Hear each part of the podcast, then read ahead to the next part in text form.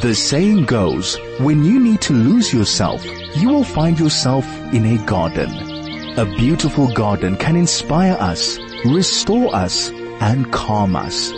This is Blooming Lovely with Melanie Walker. And a very good morning to you. Yes, I am Melanie Walker. It is Sunday and it's a very beautiful day wherever you are in the country and you're listening in. I hope that you're going to find some stuff which is going to be really relevant to you and whatever your weather is. Okay it's still lovely. I know that we sit here and we go when it's not raining, oh, I wish it would rain. And when it's raining, we wish, oh, I wish the sun would shine. But it's one of those days in Johannesburg specifically where it's overcast. It's actually quite cool, which gives us a nice respite from the heat that we had all the way through this month so far. And I'm looking out the window, seeing the wind gently blowing the leaves in the garden. I can see I need to go and pick some lemons off of my tree at the moment, which is a good thing. Everybody should have a lemon tree. But one of the things that I like to talk about before we get into the meat of our program and the interview, which we're coming up shortly, I'll tell you about that in a moment, is about the plant of the week. Now, I'm quite excited because this coming week, and it's not open to the public on the whole, although uh, Ball Straathof used to have their open days on a Saturday in November where they show their latest breeds of various flowers and plants that are coming up and will be on the shelves in a week or two, uh, sorry, week or two, in a year or two. And they, they call them the trials. So Ball Straathof's trials have been happening and they've selected the ones that they think are going to do very well. What they do then is they invite all the breeders, all the growers and all of the retail nurseries to come and have a look at what they've got in the new acquisitions, or should we say the new varieties that they've brought out, and we get to choose which plants we like the most. Now they are opening on appointment,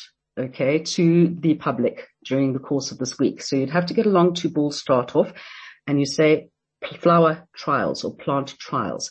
And then you make a booking and you can pop through and go and see what's on the shelves. But one of the ones that absolutely amaze me every single year that I go there. And it wasn't something I was particularly aware of because let's be honest, um, you're either a kind of a, a pretty flower person or you're somebody who likes something that you don't have to keep on putting into year after year after year. Petunias are one of the ones that come up and people love petunias, but regardless of how you say this particular name, some people say Calibrachoa, some people say Calibrocha. They are one of my favorite plants when it comes to getting instant color in your garden. And you can use them in containers. You can put them in the garden. You can put them in hanging baskets. And there's a range of colors second to none. And my goodness, do these color pots absolutely produce. And that is probably for me the best bang for your buck plant that you will get at this time of the year. And it goes all the way through the summer months as well. So if you're looking for something or to go and see your local garden center or nursery shortly, then go and have a look at the Calibrocha. You will not be sorry about this. They flower endlessly in full sun and you're going to be surprised at the large range of colors and growth habits that they have. Right. So that is my plant of the week. And after the song about something to do with the weather, we're going to be talking to a, a man who I've had a lot to do with over the years who introduced me to the joys of doing bokashi, which I was discussing last week. And of course, things you can do to live a planet friendly life. But right now it is a bit of uh, weather with you. This is Blooming Lovely with Melanie Walker. And this is Blooming Lovely. I am Melanie Walker and a very warm welcome to it, even though we're having a bit cooler weather, which I'm quite happy about, must be honest. It's a fabulous thing. Anyway, so one thing that we, we kind of preach in the green industry a lot of the time is how to be calmer and cooler and really thoughtful about our environment. And of course, you know, what we need is a lot of plants that are growing because that is bringing bright and fresh air to us all the time. But there's so many things that we can do that we can actually lessen our carbon footprint, lessen our waste production and a whole bunch of other stuff. So I've called in one of our experts in the country. First of all, who is going to tell us about the joys of Bokashi, which is something if you haven't heard about it, well listen up because Gavin Heron of Earth Probiotics is going to be telling us all about it. Good morning to you, Gavin. Hey, how's it, Mel? It's so nice to be able to talk to you again. It's been a while. Yes, I know this, this lockdown thing. Um, we get to see each other and sort of video things and, yeah. and hear each other's voices. But on the whole, yeah, we, we don't really get to see each other out in the big world world because now we've been working so hard about making up for the time that we lost that we kind of zoom past each other like ghosts in the night.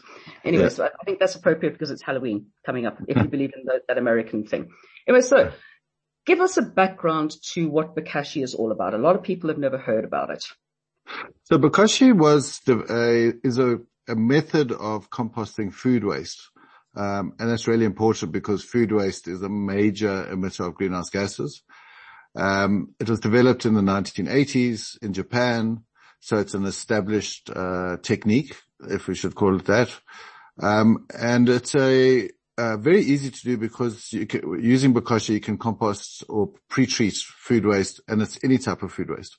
Cooked food, uh, raw, uh, raw food, meat, small bones, dairy, chickens, um, onions, all these citrus, all things that are quite difficult to compost, uh, quickly or feed to earthworms. The important thing to know about Bokashi is that it's a two-step process. The first step is to um, collect your food waste, add it to a bin, and then you add um, our version called Earth Bokashi, which is a carrier, an inoculant, a microbial uh, carrier, which then starts fermenting the food waste. So it's a fermentation process. And then after that, you can, uh, after it's fermented, you just uh, put it into your soil, into the soil, not on top of the soil because it's fermenting. So it still looks like cabbage, even though it's now sauerkraut. uh, you can add it to your, your compost heap. You can feed it to composting worms, even the stuff you normally wouldn't, which would be the acidic uh, uh, foodstuffs as well as meat and things like that.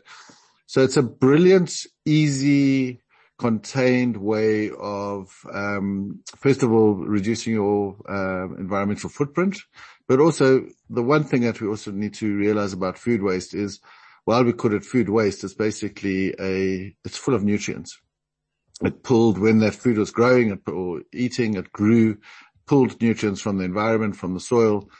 And then when we dump it into a landfill, we waste all those nutrients as well as having an, a very, very significant impact on the environment.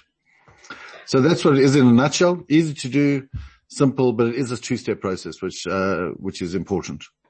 Okay. So is there anything that you wouldn't actually put into the bin itself. I mean, I know that when you're doing a compost heap, for instance, you don't want to put any flowering weeds into that or rose petals or rose leaves or stuff. I mean, is there anything that you need to stay away from?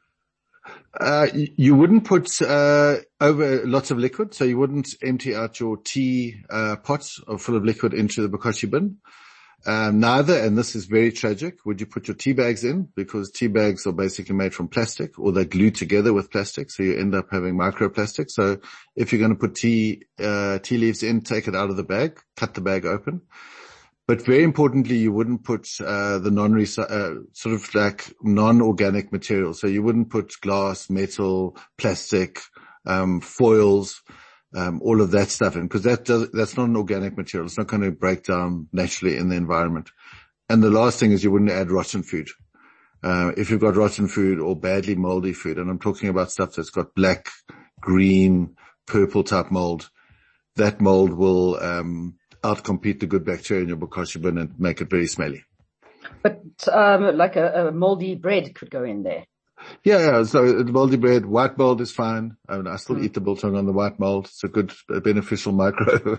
it's, uh, fungi is very important, as you know, Mel, in our soil. So, so you can do all that, but, uh, you wouldn't, if something smells bad and you want to, um, and it makes you like feel ill, then you don't put that in your, in your bin.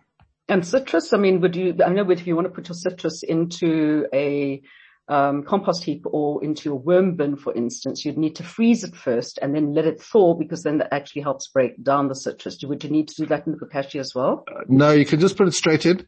Obviously, when you have, uh, if you put smaller pieces into your bin, um, their surface area is increased, so they get processed quicker than a big piece. But uh, if you've got big grapefruit or something, just chop it into a few pieces and throw it into your bin. But it really is supposed to be a hassle-free uh, way of taking those nutrients from your food waste, not sending it to a landfill and feeding them back to your soil. Okay. Now for the people with dogs, Now you're saying take it, mm. put it into your soil. If you've got digging yeah. dogs, okay, surely the dogs are going to come and they're going to start digging everything up. Yeah, so generally Jack Russells, which is a very different species of animal, and Labradors are the digging dogs. So what some people do is you've got to dig it a little bit deeper or dig it in your veggie garden. So if you're doing a veggie garden with trenching, or some people just put some chicken wire on top of it so that stops them from digging it up. But the benefit of uh, fermented food, um, in when we consume fermented food as humans, we our, our, bodies process it very very quickly, as well as getting the benefit of beneficial microorganism. And because you food waste, because it's fermented or pre-digested in a way, it breaks down very very quickly. So it's not something you have to um, do forever um, and leave because you know within a couple of weeks it's gone. And as your as your soil becomes richer, it attracts more earthworms. It's got more uh, beneficial microbes in it, and it starts converting that waste or the, the fermented um, contents of the bin very, very, very quickly. And surely, can't you just go like, I mean, a lot of people will do in-ground composting. So you go and you dig a hole in your garden bed or in your veggie patch and you put the stuff in there. Can't you then just sprinkle the bokashi on top and then close it all up again? Or do you need to have that two week period beforehand where it's fermenting before you put it into the soil?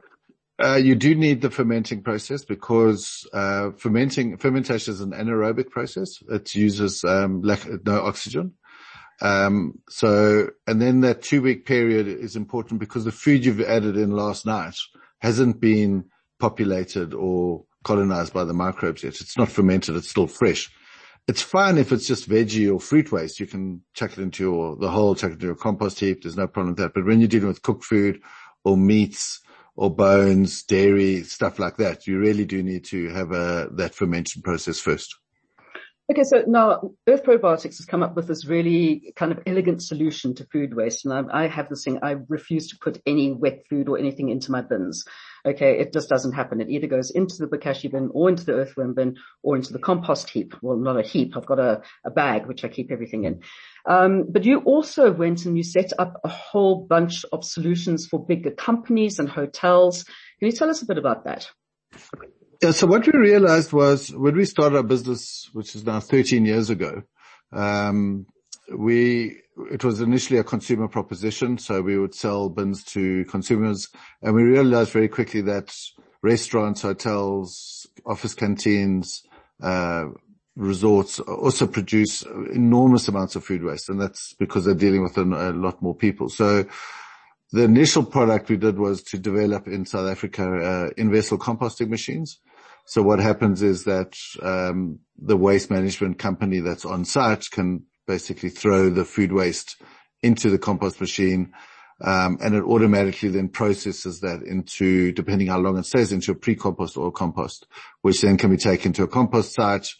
Um, and in waste management, the key thing is um, is really about logistics. So if you can reduce the volume of stuff you're moving around, that's very important financially and ecologically. So using these composting machines, they uh, reduce the food waste volumes by two thirds. So for every ton of food you processing, you moving or uh, getting out 300 kilograms. So that's really important. And uh, yeah, so we have three solutions now. They scale machines from 60, 80 tons a month, which is really a more, uh, more solution. And then we have uh, smaller solutions which will fit into car parking spaces. So we have these machines in the Okavango, um, in uh, places like uh, at Kusile Power Station, um, Discovery here in Sandton. So lots of offices are using this as their in-treatment, uh, food waste in-treatment system.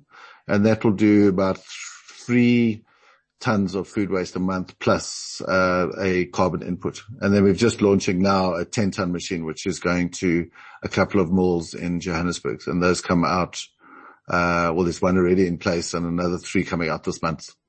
Are you finding that a lot of companies and hotels are actually kind of being a lot more aware of their um, carbon footprint, of their not putting stuff into landfills, or is there still a bit of a argy-bargy with the people thinking, ah, you know what, it's someone else's problem?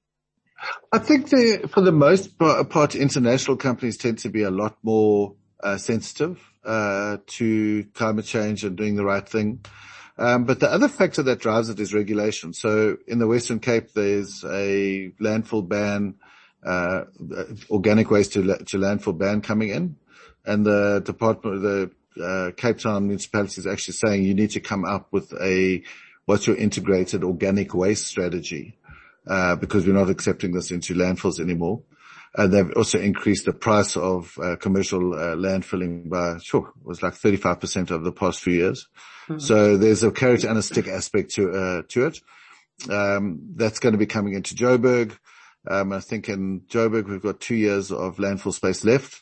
So they're full. Um, so we have to do something with it. So there's a big regulation push around this issue. Um, and also waste costs are, are increasing and it's, uh, look at the price of diesel, which will go up again next week. Um, so that's an impact on moving, moving waste. If you're moving waste, you need to minimize what gets moved or as much as possible treat it on site so that it doesn't have to be moved, uh, somewhere else. So there's financial and regulatory drivers. And then the climate thing is very, very important. So, so if food waste, the emissions from food waste globally were counted as a country, it would be the third largest emitter in the world after the United States and China. So food waste has a massive, massive, massive, um, carbon footprint. Um, and so we need to, uh, do something about it, but we always think about, we need to be thinking about it positively.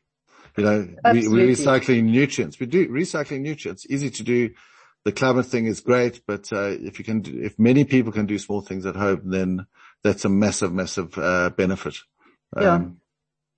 No more sludge going into the bins. I always feel, you know, I mean, we have the informal um, recyclers or the waste pickers, as some people would call them, and I always feel sorry when I see them going diving into people's bins, and people have just put all their icky, icky, icky stuff in there. Yeah. And I'm thinking, you know, it takes hardly anything to actually just separate everything out. And especially when it comes to your food waste, don't put it into the bins because what it's going to do is just create methane. It's, it's a waste. Um, but, and if you do have food which you think, well, I don't want to eat that, but it's still edible, then put it separately for those guys as well. No, that's true. And if you separate your food waste out from your recyclables, there's an automatic gain of over 30% just because you're not contaminating it with your curry and rice or your um, whatever whatever it is that or your stew or whatever to, whatever you've uh, been uh, eating. So so that's a major benefit mm-hmm. to the reclaimers um, and the way we can do it. Yep. Okay. We're going to find out about a whole bunch of other ways of how you can be doing stuff to live a more planet friendly life right after this. This is Blooming Lovely with Melanie Walker. Just joined us. Uh, we're having a blooming lovely time here on the show. And my guest today from Earth Probiotic, we have Gavin Heron. Before we carry on with talking about how you can become a more thoughtful gardener. Um, just for those of you who may be tuning in from other parts of the country, there's a whole bunch of open gardens around uh, KZN and the East, uh, sorry, the Western Cape. And I know this weekend, um, the Franschhoek Open Garden Festival is happening. Um, so if you're in Franschhoek and you're listening in at the moment, we'll go and have a look at those gardens. I mean, I just like telling people about these open gardens because they're always such a, a source of information and, and, a source of inspiration when it comes to what you should be doing in your garden. And then also open this weekend in the Western Cape is the Old Nectar Historical Gardens, which I haven't seen. And I do need to get down. I have a book about Old Nectar. It was uh, Una van der Spuy who used to look after those gardens. What an amazing, amazing place. And I mean, it's got Fynbos Gardens, a big arboretum. Um, tickets there are 50 Rand per adult and it's a cash payment when you enter at the Old Nectar Gate. Then, um, also in the Western Cape, the Rustenburg Open Garden, um, which is where you have these beautiful Cape Dutch buildings, spectacular mountain backdrop, um, oh my goodness me. I tell you what, sometimes you just think that you need to get down to the Cape. Of course, that is in Stellenbosch at the Rustenburg Wine Estate and the estates have always got glorious gardens. And rounding off those ones in the Cape this weekend, the Elgin Open Gardens. There's nine gardens which have opened over two weekends. This is the second weekend in the Elgin district and those will be open till five o'clock this afternoon. Then moving to the um, the lovely KZN area and into the Midlands itself. There's three gardens open in Richmond. Um, Morningside Farm, Brooklyn Farm and Sunnyside Farm. Um, lovely big farm gardens. Also in Hilton, um, Hill and Dale is open. and um, you just take directions from Sadara if you're going down the highway. And why not? If you're traveling down, if you happen to be down in the Midlands this weekend, go and have a look at these beautiful gardens. And then uh, Bifus, uh, which is also a country style garden developed around older trees and shrubs, um, with 200 different varieties of roses, and of course October being the perfect rose time. Um, and then there's also Glengarry and the Kamberg. So if you're in that area, that's a good one to go and check out. And in the Dargle, one of my favorite places there in the Midlands near Nottingham Road. If you carry on from Nottingham Road and you go through to the Dargle and don't forget to go and visit the Dargle pottery. They have some amazing stuff. What an amazing area. Go and see the Piggly Wiggly as well. I like Piggly Wiggly just because you can say it. And you get onto the Dargle and Pendley Road and you go out that direction. Okay, so now enough about open gardens. So we'll talk back to uh, Gavin about what you can be doing in your garden. Now, just to clarify one or two things about the bokashi. A lot of people have said, "Oh my goodness, the smell!" And I mean, if you think about the smell of sauerkraut, some people just don't like it. They don't like the smell of kimchi, all of those things that are fermented. Now, if you want to use your bokashi, the stuff from your bokashi, in your house because you might not have a big garden. How would you go about doing that using it in your pot plants if you've created an indoor garden? So um, the important thing is that uh, fermented food always needs to be covered. It's not, um, as we said earlier, it's you're not going to throw sauerkraut on top of your next to your um, uh, the indoor pot plant. Um, so food waste needs to be under soil. So if you're going to use, if you've got a uh, a pot, some pots and the, uh, the, the soil has been sort of uh, now all used up by the, by the plant that was in it, basically what you can do is take that old soil, that old potting soil, um, put it into the pot, put some bokashi in the, uh, on top of that soil, mix it with some of the soil and then cover it with the soil on, uh, on top of that. And you'll find that within, six to eight weeks that the the food waste will have completely disappeared and it will t- have rejuvenated that soil and it's, and give it a massive, massive, um, nutrient boost, which now you can just reuse and do it again. So that's, uh, that's one of the things that, uh, we would do with pots. Okay, that, that's a very interesting thing that you. I mean, I've been following a lot of stories from around the world where they're talking about topsoil depletion and yes. topsoil blowing away. And I mean, it is becoming kind of a big thing across the world, especially in like the Midwest in America, where the soil is completely depleted. And, and is it from monocropping? Is it from the use of, use of pesticides? Um, I mean, how do we change the entire world's way of thinking to actually replenish topsoil if that's what the bokashi can actually do? Well, I think that the that uh, when we talk about that type of industrial farming, you're not really even talking about farming. You're talking about industrial production. So there's uh, the issue of over fertilization, over tilling, uses of massive amounts of fertilizer. Uh, for example, Roundup on wheat is used as a desiccant or dries it out before you harvest it, which is why we actually they found Roundup, um, uh, what, what's it, um, the poison, the herbicide, um, in, uh, in our food. Um, now we're eating microplastics and, uh, herbicides, which is in our bread and all these things because it is so, uh, overused. Mm. Um, so that's, so soil is a living thing and it needs to be seen as a living thing. And if you are continually breaking it and crushing it and adding poisons to it, it's obviously going to die. And once it dies, you'll lose all the fungal, um, fungal aspects which hold soil together, hold, uh, nutrients in the soil, um, and, uh, hold water in the soil. And you're just ending up with a, what Americans call dirt and you don't have soil anymore. So I think there's a lot of work that's been done um, in uh, around the world about sort of um, rejuvenative farming, where you basically rejuvenating the soil that you're working with as you actually use it. So you'll be doing multi uh, rotational farming, which was an established thing historically. Every, every farmer knew you had to rotate. Um, cover cropping with uh, legumes. Um, there's a whole big movement because soil in itself is a massive, um, uh, sh- uh, massive source of um, carbon. Uh, it's a massive role to play in carbon sequestration, mm. but if you don't treat it well, it actually is exhaling nitrous oxide because it's just unhealthy. So soil does con- uh, breathe, and it breathes out and it breathes in. Nitrous so, oxide isn't that happy gas? It probably is happy gas, but I think you know, uh, it's like when you go to the dentist, we need to talk about their carbon footprint now. okay, because they're, they're giving you happy gas, nitrous yeah. oxide. All yeah. right. So the number one thing when it comes to living a more planet friendly life is to start gardening. That is an absolute given. Okay. So yeah. even if you have the tiniest space in the world, you need to start gardening and using all of the things that Gavin's going to tell us about now of how mm-hmm. to actually do it ethically. All right. So whatever size it is, if it's in a bag, you need to get that happening. So should we be growing pretty plants or should we be growing edible plants? I'm always on the, the, the whole thing about you should be thinking about making your own food and become a lot more resourceful and being able to feed yourself from your garden is a good way to go. You know, the thing is that we can become very dictatorial about these things.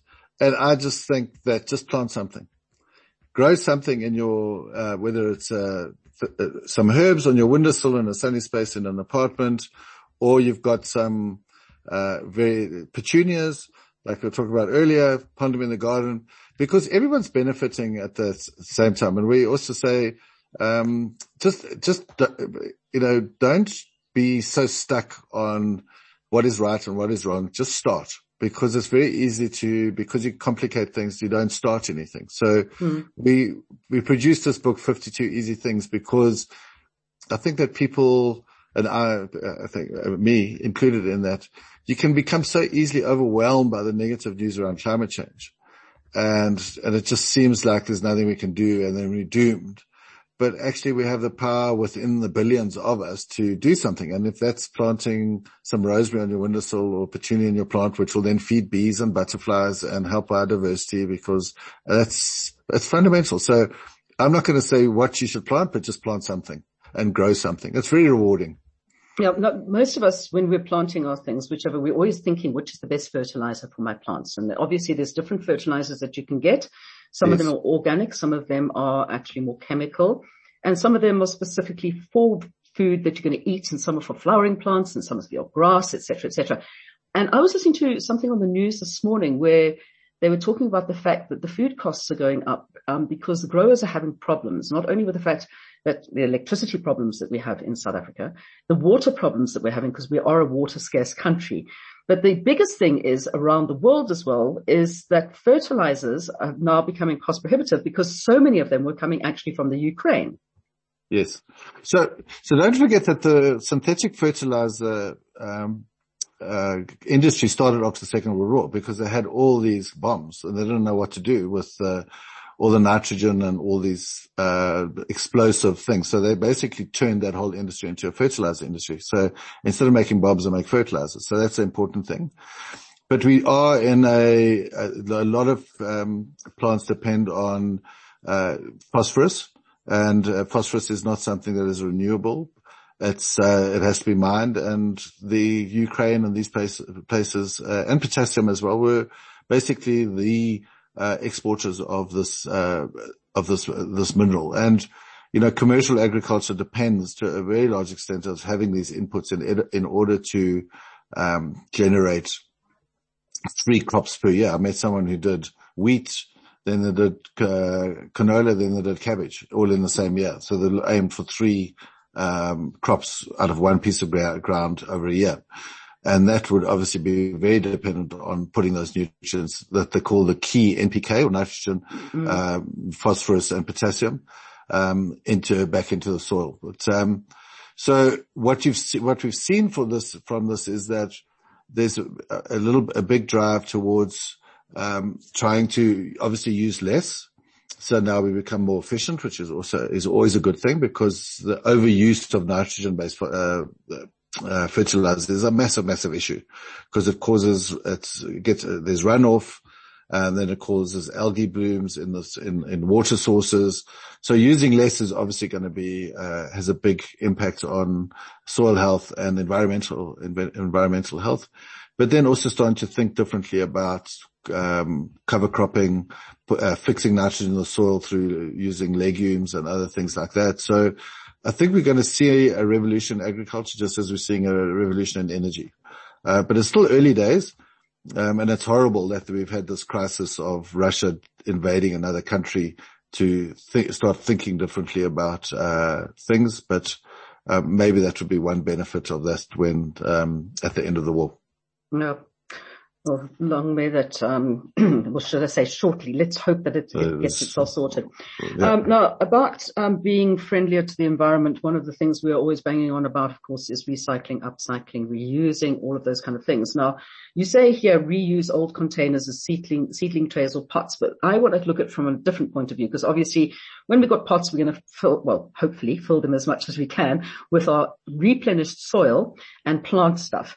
But if you go and you buy plants and seedlings from a garden center or from a nursery, what can you do with those pots if you're not going to keep the plant in the pot itself? do, is there an, a, option for people to be able to take them to a recycling place?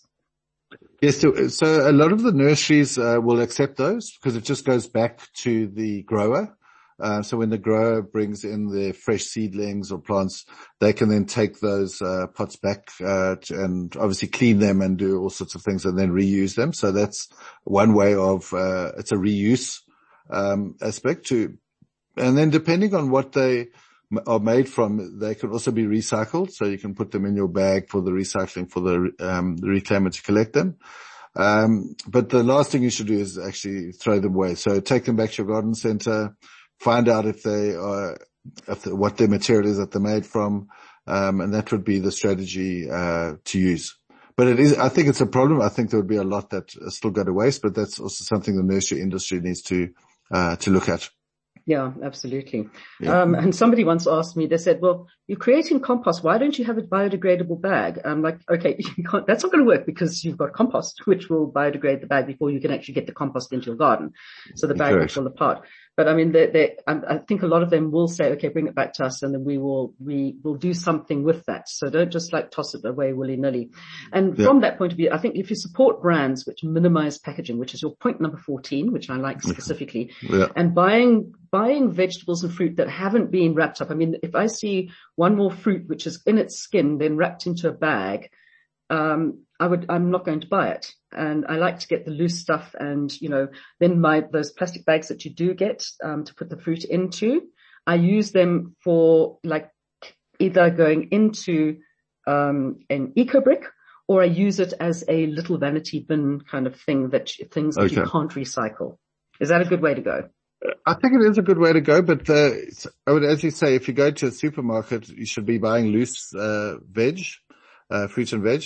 So just uh, put it into your ba- into your basket, and they'll stick a sticker on one of them. For say, for example, it's onions, and that'll be scanned through, and you just take the stuff out in your in your bag because you have your own bags anyway.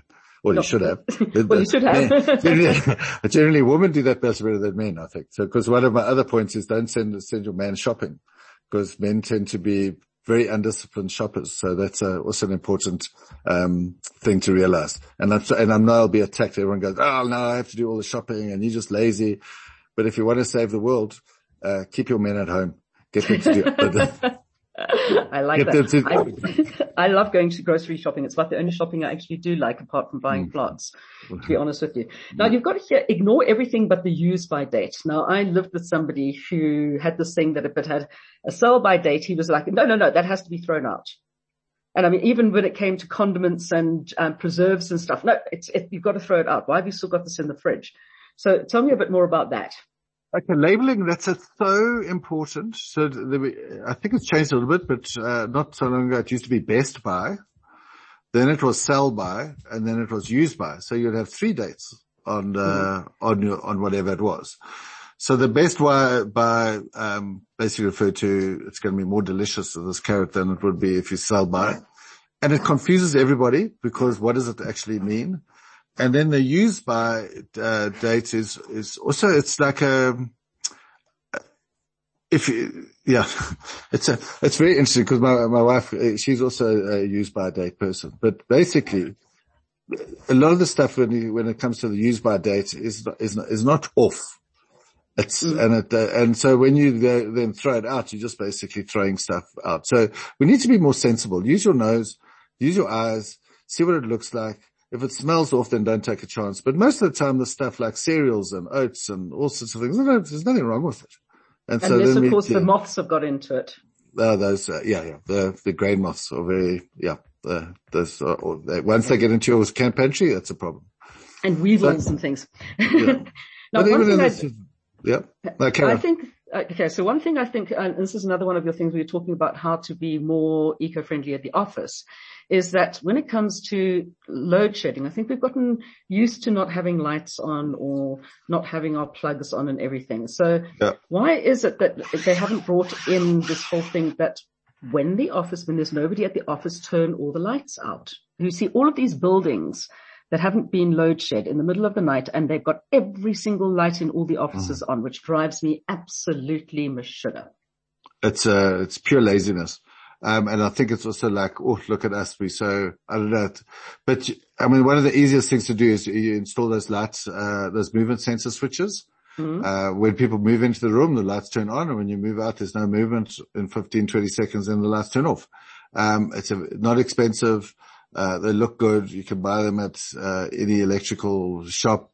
Um, and just, uh, you know, it's do that because having your lights on all the time is, I mean, we have, we have, uh, see offices with the lights on in the daytime. Um, you, and it go, which is a, a huge window facing north. Um, and you're full of light, but why do you still got your lights on? So I think there's a lot of it is just being a little bit conscious of things and also the realization that maybe this one room won't make a big impact, but if you think about the billions of rooms exactly the same, that's what you're actually dealing with. Okay. Now, one that you've got, and I'm going through his book. I'm not just like being really clever here right now because it's 52 easy things you can do to live a more planet friendly life, which people can get from where, Gavin? So they can order it online, uh, through bokashishop.co.za. Um, and, uh, it's 52 rand, would you believe? Um, and we, for every book that's sold, we donate 10 rand to, uh, the Owl Rescue Society, uh, Rescue Foundation in Hartbeespoort. So we try to support them as well through this. Um, so, I mean, basically it just covers the cost of, um, the Printing. printing really. Yeah. So it's it's a little booklet you can keep forever. Of course, you want to be reducing your paper uh, thing as well. So I recycle paper all the time. And I even was thinking at one stage of making my own paper, but it's a bit of a mission. And I do know how to do it. Yeah. But um, you mentioned the owls, and that's another thing that you suggested to people that they put an owl box or a bat box in. And I, I love bats. I think bats are fantastic. Now, there's so many people who go and put an owl box in, but they don't know how to look after them. So obviously, it's a better idea to get somebody um, who knows what they're doing to come and install an owl box. To, and uh, but it's got to be facing a certain direction. You have to have a certain kind of substrate inside the box. So the, yeah, so the Owl Rescue Foundation will come and install it for you. Um, they, what I really like about their boxes is they're made from, uh, what we'd call recycled, uh, plastic timber. So they're very, very durable.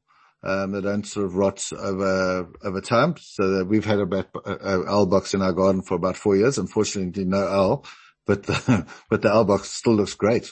So, yeah, so just I think it's just to just plant something in it. Um, Well, so yeah, I, I have owls, but they, I don't have an owl box, but I can hear them, the spotted eagle owls calling to each other in the early hours of the morning. We haven't heard that in so long because a lot of uh, people are using pesticides and there's no such thing as an eco-friendly pesticide. Um, if No. it kills a rat, it's going to kill everything. So, and I really just like the fact that there are these brands that talk about eco-friendly something it won't harm any of the, any owls or anything. And it's, it's patently not true. And I'd like to be proven wrong. I really would. Okay, I'll, I'll find someone who will. No, I don't think we're going to find anybody who can prove you wrong. All right. So one of the things you need to do as well is to remo- uh, reduce the amount of red meat you eat. I think that could be good for everybody's heart health as well. Okay. Um, yeah, so Tim Noakes might agree with, disagree with you, but, um, the, the carbon footprint of meat is massive. I mean, the amount of water it uses of all the commodities we eat, red meat is probably the highest, the highest carbon footprint of anything that we, uh, that we uh, consume. Um, chi- chicken is much, much lower. Um, but if you are a red meat eater and eating steaks, just like instead of doing, eating meat three times a week, maybe try two um, eat so, some more fish, but then do, fish is also a big issue because these things, but then just consume some tilapia or trout or something like that Yeah, if you can afford it. fish. Yeah, because the sea is, uh, is in a crisis. Uh, but yeah, so the footprint of meat, um, is, is massive and it's leading to deforestation in the, of the Amazon, because we also have to think about uh, these things on a global basis, not only about uh, what our suburb is or our city or our country. Hmm. Okay, we're going to get a couple more tips in after this, so don't go anywhere. Stay with us. This is Blooming Lovely with Melanie Walker. Yes, blooming lovely it is, and it's blooming wonderful that we have Gavin Heron telling us all about these fantastic things that we can do as a human race to actually lessen our impact on the earth. And you see, I use the word impact as not a verb, by the way. It, is a noun. So use it correctly. That's one of my big bugbears. Sorry, we can do an English lesson at the same time. Why not? Okay. So now, Gavin, one of the things that um, I was just with a friend yesterday and she was heating up water on the stove and I'm like, why don't you put the lid on the pot? It'll boil quicker. And she like looks at me and says, well, I can't find the lid. I said, well, put something on there. And that's one of the things that you've got cover your pans and, and pots when you're cooking. And especially if you want to heat something up, like if you're making pasta or if you need to boil something, get the water boiling quicker by putting a lid on.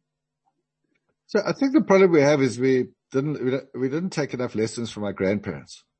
Um, and those were, you know, when our grandparents' lives, because my grandparents, uh, would have lived through the Second World War. Everything was about being efficient, uh, taking care, um, growing your own stuff, uh, pickling your own stuff, doing all that stuff. And these things are obvious. Uh, if you contain more heat in the, in your pot, you're gonna, it's gonna be more efficient than if you let most of the heat just go into the atmosphere. So these are, that's why we say it's 52 easy things. Cause that's a very easy thing to do. Just put a, put a, a lid on. Put a lid on it. yeah, exactly. Listen to your um, Listen to your gogo. I mean, really, that's the way to go. Take their notes. Yeah. But I mean, that's about the thing about water and, and it's, it's a, a thing that I think that also the younger generation, your iGen, Gen Z, whatever they're called these yeah. days, that people haven't really taught them properly on how to actually be more efficient. So if it's like, oh, I need my washing done. And I said, well, I'm not going to do washing today. I'll do it when it's not raining. No, but I mean, you can just wash it and then put it into the tumble dryer. And I'm like, no, I want to use free sunshine and free wind power to dry my clothing. Yeah, and also we all know that um, clothes that have dried in the sun are actually they smell so much nicer, um, and they uh, have a much nicer sort of feel about them. That stuff that's been tumble dried, which is obviously reducing its life. And especially if you have planted lavender underneath your washing line, because the smell infuses the clothing as well. Well, that's a good tip. that's, a, that's, a, that's, not in my book, but it's like how to live a more pleasurable life. That would yes. be, a, so that would be that. Uh, yeah. So tumble dryers are obviously huge amounts of electricity. Um, the one thing you realize that we, we were lucky enough to put solar into our, into our house a little while ago. And you realize that once you are, solar makes you very conscious of energy use. So you would, uh, it's when do you, when do you actually use power? and what can you do to reduce power? So it's putting in an LED instead of one of those expensive heat emitting, uh, light, light bulbs. They mm-hmm. are more expensive, but the prices come down dramatically. Um, and they use almost insignificant amounts of power. So all of these just doing like basic things across your house, looking where your energy sinks are. And we're not saying you need to get a fancy device and buy something that measures everything if you've got a an LED, it's going to use less energy than if it's not an LED. So it's simple things like that. So keep the lid on. Only boil the amount of water you're going to use. Because if you're boiling one liter or two liters of water for a cup, for a cup, you know, that's a huge amount of uh, wasted energy as well. Um, and if you are going to boil water, um, and you boil more than you want, put it into a flask. The flask will keep it hot, uh, mm. for longer or if you're making, use one of those wonder boxes to make rice. They are absolutely incredible devices, which are, you put your, you get your pot to boil, put it into the wonder box, which insulates it and it keeps it cooking for four five, uh, hours after, and it'll never burn. That's the other advantage of it. So, yeah, I'm always burning rice. I'm terrible. yeah, so. but the whole thing is to keep on doing the good things you were doing, especially when it comes to water restrictions. So of course, we're always talking about the fact that you're not allowed to water your garden in Johannesburg at the moment between 6 a.m. and 6 p.m. during the day, only yep. in the evening. And in fact, rather do it first thing early in the morning. So if you've got a sprinkler system, set that up, put it out. And of course, if it's raining, make sure that your automatic system doesn't come on. Um, use a broom don't use a, a, a water water to wash things, or you got dogs going crazy there. they heard you. and um, fix leaks when you see them. I mean, anything that we can do to actually save water. What else can you think of as a last takeaway for people when they're working in their gardens that they can do to be kinder to the environment, apart from planting stuff, of course? Um, I think mulching is really important. Um, sorry, I They've been good the whole time. Yeah, this is life, people. We have dogs. we have dogs. These are my son's dogs who are very hyper. Um, so um, mulch is really important. So don't leave your soil bare. Um, nature doesn't have bare soil. If you go into a forest, no, you'll never see bare soil. Um, the only place you'll see bare soil is in the desert, and that's why it's called a desert. Um, so mulching is really important. Um, plant. We always think that if you plant for bees and butterflies, you're going to and birds, you're going to end up with a beautiful garden. Mm. And that's a different type of strategy because you're planting not for the beauty of the plant, but for feeding something. But you end up as a result with something that's absolutely spectacular. So that's uh, what we try and do as much as possible as well. Um, obviously composting is, is, is important. Um, don't uh, dig up your soil and till it and kill all the organisms and uh, fungi networks that are living in there. Just dig a, you know, just if you're going to plant something, dig just a little place where you're going to plant that thing. Keep your soil undisturbed as much as possible. Uh, and it's very, and that's actually less work. That's why I was saying it's easy things. We want just, to be yeah. as maintenance free as possible so we can yeah. go and enjoy the, just sitting in the garden and doing nothing. Gavin, thank you yeah. so very much. And if people want to get hold of you, what's your website? They can go to earthprobiotic.com. Fantastic. Uh, uh, and I hope a lot of people have gotten a lot of takeaways from this today. I know it wasn't specifically just about gardening, but there's a lot of things that you can do in your garden. And that's what we want you to do is actually just get out and go and garden. Gavin, thank you very much to the rest of you Thanks, for joining us today. We'll catch up with you again next week. In the meantime, get out there and just go and be blooming lovely to everybody you come across. We'll catch you next time. Bye bye.